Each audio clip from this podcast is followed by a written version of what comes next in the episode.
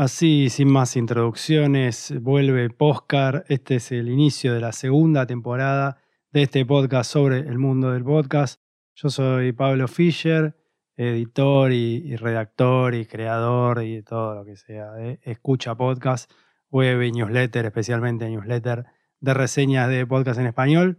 Esta segunda temporada de Postcar es diferente, va a ser diferente, va a sonar diferente y necesita tener otra frecuencia este podcast sobre el mundo del podcast no va a salir todos los días, eh, no va a tener una, relación con la noticia eh, cercana, porque realmente me parece que hay muchas noticias dando vueltas que o esperan confirmación o básicamente se van a dar en algún tiempo. Me parece que mm, está bueno estar siempre eh, a tono y cerca de las noticias, pero bueno, se puede, como dice, como dice un podcast de videojuegos que se llama Modo Historia, actualidad sin noticias, bueno, un poco tomamos y homenajeamos ese, lema fabuloso del podcast de, Guille Crespi y amigos y vamos a estar un poco pensando las cosas de esa manera, más arriba de la actualidad de lo que ocurre en el newsletter Escucha Podcast. ¿Qué es el newsletter Escucha Podcast? ¿Por qué este muchacho habla de eso? Eh, bueno, nada, el newsletter Escucha Podcast es un newsletter de reseñas de podcast en español, centrado en producciones en nuestro idioma y un poco este podcast es un desprendimiento o es una parte del mismo proyecto. Básicamente lo que va a pasar en la segunda temporada de Postcar es que no voy a editar tanto los episodios, no va a haber eh, mucha edición de sonido, yo soy editor de sonido y tengo algunos problemas con eso. No voy ni siquiera a grabar una segunda toma de esto.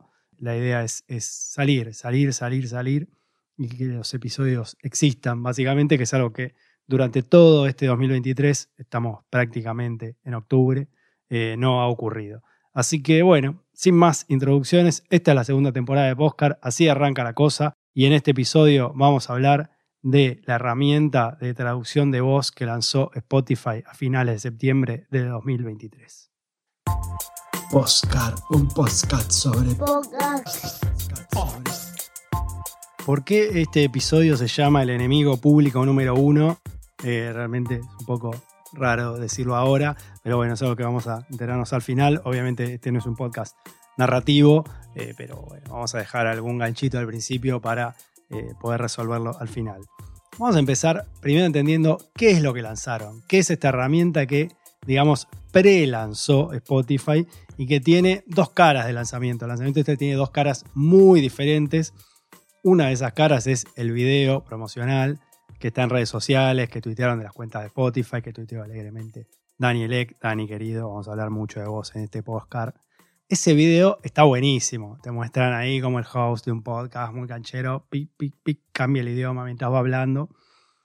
Pero todo lo fabuloso, todo lo lindo y lo genial que parece una herramienta así y las posibilidades que genera y los problemas que genera, obviamente vamos a hablar de eso también en este episodio de Postcard, tiene una cara B, que son los tres episodios de muestra que lanzaron, los tres episodios en los que nos muestran en forma terminada y completa cómo funciona esta herramienta. ¿Cómo funciona esta herramienta? Funciona horriblemente mal. Suenan las voces acartonadas, son traducciones absolutamente literales.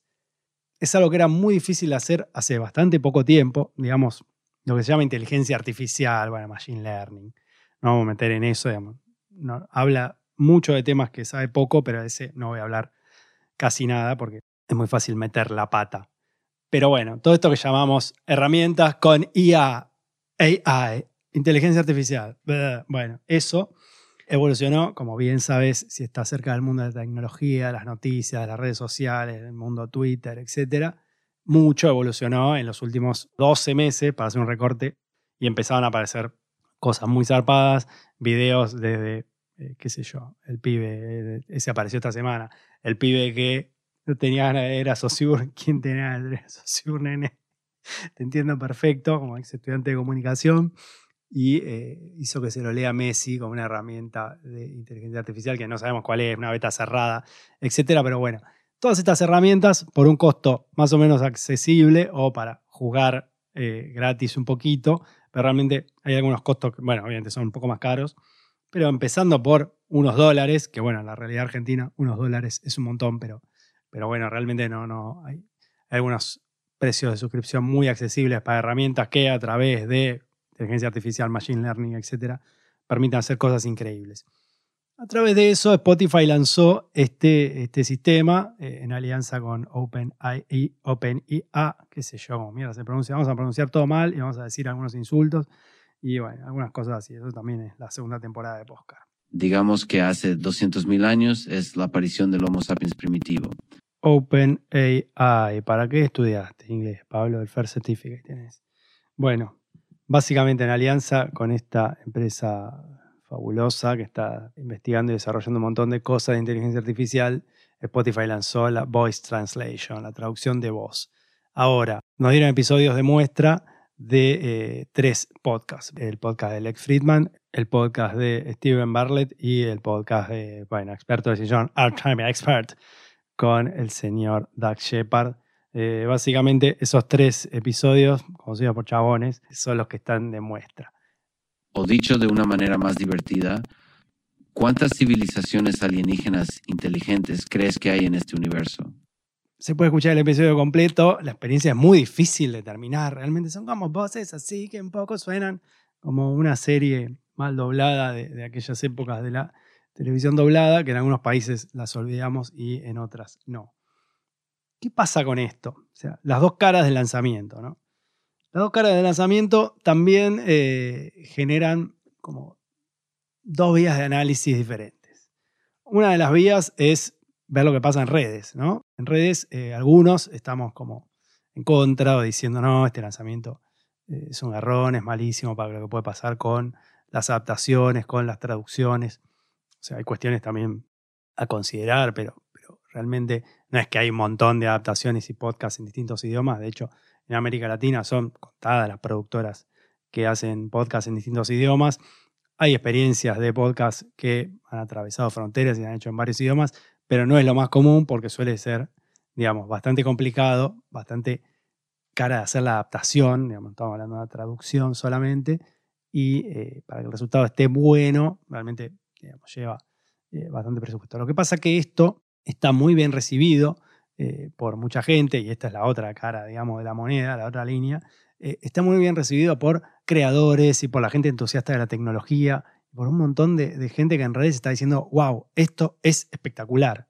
Y realmente lo que muestra el video es espectacular, es apabullante, da un poco de miedo también, porque son todas estas cosas de avances tecnológicos impresionantes que uno dice, a la pelota, fuimos un poco al carajo.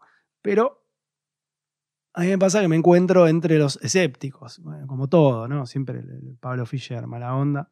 Me pasa, mm, por un lado veo que, esto sí efectivamente va a ser a largo plazo y a gran escala una mala noticia para los podcasts en español y para los podcasts en cualquier otro idioma, porque una herramienta así, volcada en manos de grandes producciones y de, una plataforma que, que, lo domina todo, y que es Spotify, y de realmente en manos de una industria muy establecida y muy grande como es la del podcast estadounidense. Supongo que debería haber algunas estadísticamente, pero no tenemos ninguna evidencia. Una cosa sí, que puede llevar esos podcasts muy establecidos, con mucho recorrido, con mucha audiencia. O sea, recordemos que en inglés nomás Joe Rogan sigue teniendo el podcast más escuchado del mundo, el podcast más escuchado en tantos países, etc. hay mucha gente que igual lo convierte en el más escuchado o en uno de los más escuchados, desde su centralidad y todo. Digo, tomo ese ejemplo porque es una fácil de pegarle también. Nadie lo quiere a Joe Rogan, es un forro, bueno, le damos todo a Joe Rogan. Pero, digo, imagínense tener la posibilidad de un programa así, o estos que son todos de Spotify, todos, todos podcasts gordos y producidos de Estados Unidos, que puedan llegar a una más audiencia, a muchísima más audiencia. A mucha gente que no los puede escuchar por una barrera idiomática. O sea, la barrera idiomática es real y que estos podcasts, que estos mercados grandes puedan expandirse aún más, generando mayor concentración, pues, digamos, en algunos jugadores grandes, que la cosa sea grande aún más, que, el, a mí me gusta usar una metáfora de pescaditos y de pileta y de mar y eso, lo voy a usar bastante. Veamos, vos tenés un tiburón grande que se come todo. Si el tiburón es más grande, ¿es mejor para el ecosistema o peor? El tiburón es más grande y come más.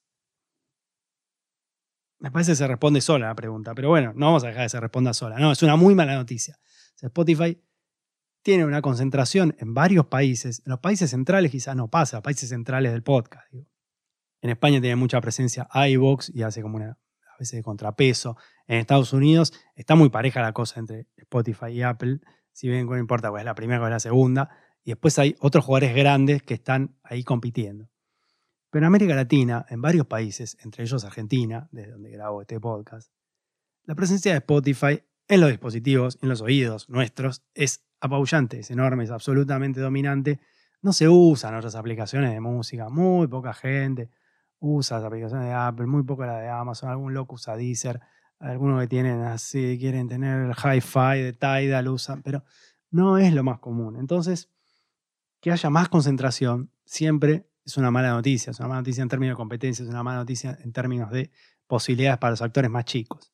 Y acá quiero ir a otro punto, el tema de los creadores, los creadores, los actores pequeños, los que eh, piensan, y muchos son amigos y colegas muy cercanos, que con esto van a llegar a otros países y a otras barreras y atravesar realmente una barrera idiomática que es compleja, o sea, qué sé yo. Eh, por ejemplo, un ejemplo personal, digamos, para no cagarle a nadie. Yo hablo bien inglés, pero no podría hacer este podcast en inglés. Ahora, ¿qué pasa? Lo meto en una herramienta de traducción que a la vez por ahora no es lo que nos prometieron, pero digo, pensemos que esto se va a poder traducir sencillamente al inglés y que no va a ser caro y que no va a ser solamente, ojo, porque esto puede pasar, que no va a ser solamente para los podcasts producidos por Spotify y que va a ser una herramienta para creadores y creadoras, bla, bla, bla. Eso no lo sabemos hoy, pues el lanzamiento dice unas cosas, pero no dice otras. Como siempre, hay que esperar y ver, y el lanzamiento es solamente un lanzamiento. Pero me parece que en términos de posibilidades, para una persona que hace un podcast en otro idioma, por ejemplo, mi caso, tener este podcast traducido en inglés para que lo escuche gente en otros países, me abrirá alguna barrera, no sé qué, pero ¿a cuánta gente puedo llegar? ¿A cuánta gente realmente le puede interesar? Quizás si uno habla de temas específicos, de temas más locales, y como, bueno, contarle esto que pasa al mundo, puede ser, pero bueno, obviamente eso funciona para algunos proyectos, para algunos temas, para algunos géneros, para algunos podcasts. Para otros no. Obviamente está por verse y hay que ver cómo se usa la herramienta. Pero a mí no me termina de convencer esa idea de voy a llegar a otros oídos en otros idiomas cuando sabemos lo que cuesta llegar en nuestro propio idioma a otros oídos que entienden el lenguaje y que pueden escuchar un podcast y no lo escuchan, porque no lo conocen, porque no llegamos, porque no le interesa, porque escuchan otro, porque en vez de escuchar podcast juegan a los videojuegos, van al cine, pasean al perro y a veces hay gente que pasea al perro y no escucha podcast. No es como vos. Hola, hola. Y esto además tiene otra cara que no me parece menor, de hecho me parece la más, la más fuerte y la más, la que más tenemos que pensar en los próximos meses y años al respecto, que es la siguiente. En esos países que hablan otros idiomas hay gente que ya escucha podcast sobre estos temas y que seguramente, por un lado, bueno, eh, la preocupación ha de ser compartida. Nosotros tenemos que pensar que nos van a invadir, entre comillas, contenidos en otros idiomas y van a competir con los nuestros. Si esto mejora, obviamente, como está lanzado ahora, es una paparruchada absoluta, pero si mejora y en algún momento eh, cercano tenemos la posibilidad de que nos estén compitiendo en nuestro, propio campo de juego y nosotros eh, tener que salir con nuestro pequeño podcastito a competir en otros mercados, la veo complicada, la veo complicadísima porque ahí seríamos eh, pececitos muy pequeños, con muchas posibilidades, con un mar de posibilidades, en el que eh, probablemente una de esas posibilidades es que venga un pez más grande y nos coma de un bocado. Me puse pesado, ¿verdad? Dos cuestiones más para cerrar, porque esto se está haciendo largo y yo no quiero nunca que Postcard sea largo, que te aburra, que te vayas. Me parece que hay que buscarle, por un lado, la positiva para qué sirve todo esto, qué posibilidades nos puede dar. Y eh, por otro, me parece que está bueno pensar qué pasa con nuestros trabajos. Vamos a perder trabajo. Los robots nos van a reemplazar. Bueno, eso lo vamos a resolver en este último segmento. Y también lo del enemigo público número uno, no me olvidé. No me olvidé de vos, enemigo público. Ya sé que parezco un tomate cherry. Ya sé que parezco un tomate cherry. Me parece que, bueno, está, está interesante la cosa si, si esta herramienta realmente funciona bien y si realmente podemos obtener más o menos diálogos bien, bien, bien traducidos y que fluyan. Eh, realmente es rara la decisión de, de, mostrarlo así, de mostrarlo como en una etapa tan inconclusa. Me parece que hubiera estado bueno que el lanzamiento de los episodios demuestra que el 97% de la gente no los escuchó y no le interesa cómo suenan. Al 97% de la gente interesa el video que salió en redes y adular a la Daniel Ek y a robarlo, decirle que es un capo en Twitter. Los veo, los veo como hacen eso. Es muy loco, ¿no? La gente que es como fanática de los millonarios, de los empresarios. Bueno, me cuesta bastante entender ese funcionamiento en redes, como los que le hablan a Elon y esperan que Elon les conteste. Bueno, esas cosas. Pero realmente, si la herramienta está buena y, y puede servir para algunas aplicaciones, me parece que está bien que exista. Me parece que es una posibilidad para algunos proyectos decir, bueno, voy a contar, por ejemplo, para mí el, gran proyecto que puede seguir ganando esto es, bueno, voy a contar las noticias de mi país al mundo en siete idiomas. La otra duda es si esto va a ser gratis, barato o para todos los podcasts. Lo que sí anunciaron por ahora es que, bueno, de inglés a español, vamos a tener traducciones, que son las pruebas que están apareciendo, y que eh, en francés y alemán también va a salir al principio. Después seguramente y bastante rápido, conociendo cómo estas herramientas eh, avanzan, puede salir en varios idiomas. Y después empezaron a mencionar algunos programas que, van a lanzar, como The Rewatchables de The Ringer y el Doug Shepard F1 with DRS, y también el podcast de Trevor Noah. Uh, me gusta hacer así una pronunciación exagerada porque es la que hacen algunos cuando pronuncian cosas en inglés y me parece un poco ridículo. Bueno, ahora, tengo un punto con este tema. Y si la herramienta es solamente para podcast de Spotify, ¿qué hacemos? Porque ahí sí que la concentración va a ser más grande. Si vos, creador, podcaster, podcastera, creadora, no puedes acceder a la herramienta, ¿qué vas a pensar de esto? ¿Está tan bueno el lanzamiento? ¿Es tan grosso, tan zarpado? Que está buenísimo, sí, sin duda está buenísimo y me parece que eh, va a traer algunas posibilidades pero eh, no sé, yo no cantaría victoria tan rápidamente hasta que esto esté eh, disponible en manos del público y de los usuarios. Básicamente nosotros que somos como usuarios públicos y estamos de los dos lados del mostrador, que somos la gente que hacemos podcast y escuchamos muchas cosas en Spotify, que somos un montón. Voy a decir algo que es realmente embarazoso aquí. Después, el tema apocalíptico, nos van a dominar las máquinas, Terminator 2 tenía razón, me va a reemplazar un día de estos un robot hablando en este podcast o no me va a reemplazar. Bueno, eso no lo sabemos. Lamentablemente, el que sepa esa respuesta tiene la bola de cristal y dentro de algunos años probablemente domine el mundo, pero por ahora eso no lo sabemos para nada ni estamos cerca de conocer la respuesta. Sí me parece que se puede pensar un poco la inteligencia artificial en términos un poco menos apocalípticos y usar algunas cosas para producir, para trabajar, para pensar, para estirar ideas, para repasar conceptos, para extraer eh, cuestiones en nubes de palabras, etc. Un de cosas que se pueden hacer con texto, un montón de cosas geniales que se pueden hacer con voz, montones de cosas geniales como, por ejemplo, mejorar la voz de esta grabación que la hice, si todo salió bien, con una herramienta de última generación que tiene un procesador fabuloso y mejora todo y le saca ruidos y no estarás escuchando ahora el ruido de mi computadora que es una carreta. Estoy en una relación. ¿Qué consejo tienes para mí? Y pensando por un cachito lo realmente apocalíptico, sí puede, digamos, generar que varios proyectos, que varios programas, que varios podcasts puedan no, digamos, no surgir o no tener posibilidades o de repente encontrar en su, en su campo, en su campo temático, mucha competencia y ahí sí me parece que puede haber una pérdida de trabajos. O sea, yo no creo que haya que estar de brazos cruzados y recibir estas noticias y decir, uy, qué bueno, innovación, innovación ya, cuando realmente algunas de esas innovaciones sí reemplazan personas.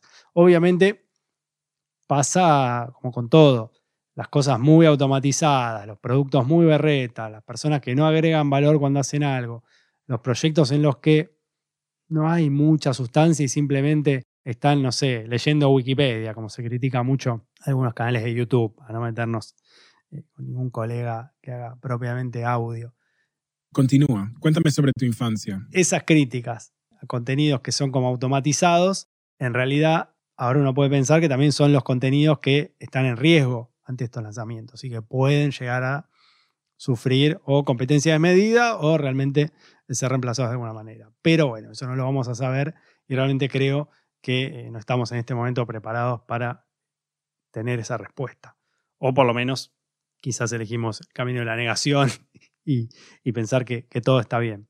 Sí me pasa que dialogando con algunos colegas, con algunos más cercanos, quizás hubo ahí unos diálogos en Twitter eh, que estuvieron muy buenos, me pasa que siempre termino siendo como el más escéptico y el que está viendo las cosas eh, de forma más oscura. Tiene que ver con la cuestión personal de siempre tratar de eh, mejorar, de marcar algunos errores para mejorar los crítica constructiva, pensar en cómo proyectar a largo plazo, en cómo resolver problemas para avanzar igual, bueno, un montón de cosas, pero me parece que también, como balance general y como cierre de esto, me parece que hay que tener cuidado con estos lanzamientos y hay que tomar con pinzas siempre las cosas cuando una empresa, que es una plataforma de música y podcast y audio, que tiene tantas ganas de dominar el mercado y tantas posibilidades de dominar el mercado y que busca crecer y crecer y crecer, porque realmente la única forma de sostener el negocio que ha encontrado Spotify en los últimos años es la de crecer, y acá busca crecer un poco más en un campo tecnológico de primera línea y el que todo el mundo tecnológico está poniendo plata y está apostando, que es el machine learning, la inteligencia artificial, etcétera, que Spotify entre en esto y lo haga con esta decisión si bien hay un poco de apuro en la decisión, es una cuestión preocupante y es para tomar con pinzas. Porque Spotify lo que quiere es dominar el mundo del audio. Y el mundo del podcast es un escalón más de eso, es una herramienta más para crecer y para meterse en más oídos que el día de mañana, esperemos que no, pero quizás en algún momento Spotify encuentra, como el meme, el famoso meme, algo que le interese más. Eh, en algún momento eh, hicimos algún meme con el tema de los audiolibros y me parece que ir sumando, ir sumando música, sumando podcast, sumando audiolibros, ahora sumar audios generados con inteligencia artificial, sea para este uso o para cualquier otro, porque puede haber otros. Digamos, esto es un lanzamiento del que vimos una parte y no sabemos lo que viene. Todos esos avances, para mí, siempre son una buena excusa, una ocasión interesante para levantar la mano, decir, che, ojo con esto, tengamos cuidado, no estemos celebrando algo que el día de mañana nos puede terminar jodiendo.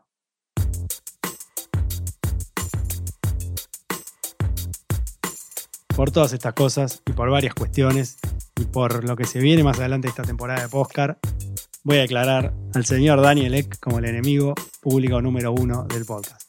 Un beso, Dani. Nos vemos. Me encanta bardearte en tu propia plataforma, porque sé que nunca vas a escuchar esto y te va a importar poco y nada. Y si pasa algo malo y este podcast termina fuera de Spotify, lo podrás escuchar en todas las otras plataformas y aplicaciones donde escuches tu podcast. Hasta la próxima. Un besito.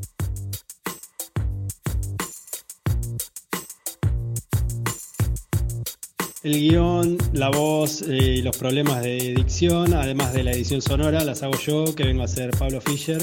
También hay voces y ruiditos que aparecen en cada episodio. Podés seguirme en Twitter, arroba esa es la única red social que uso. También te invito a suscribirte al newsletter de reseñas de podcast en español en escuchapodcast.com. Para saber cuándo salen nuevos episodios de podcast, puedes darle seguir en las aplicaciones de podcast que uses. Te recomiendo activar las notificaciones, la campanita, así te avisa cuando sale cada episodio. Se agradecen las reseñas y estrellitas que puedas darme, pero sobre todo si le contás a alguien este episodio te gustó y si lo compartas, también puedes contarme qué te parece en redes sociales. Postcard, un podcast sobre podcast, es una producción de Escucha Podcast con el apoyo de Rombo Podcast.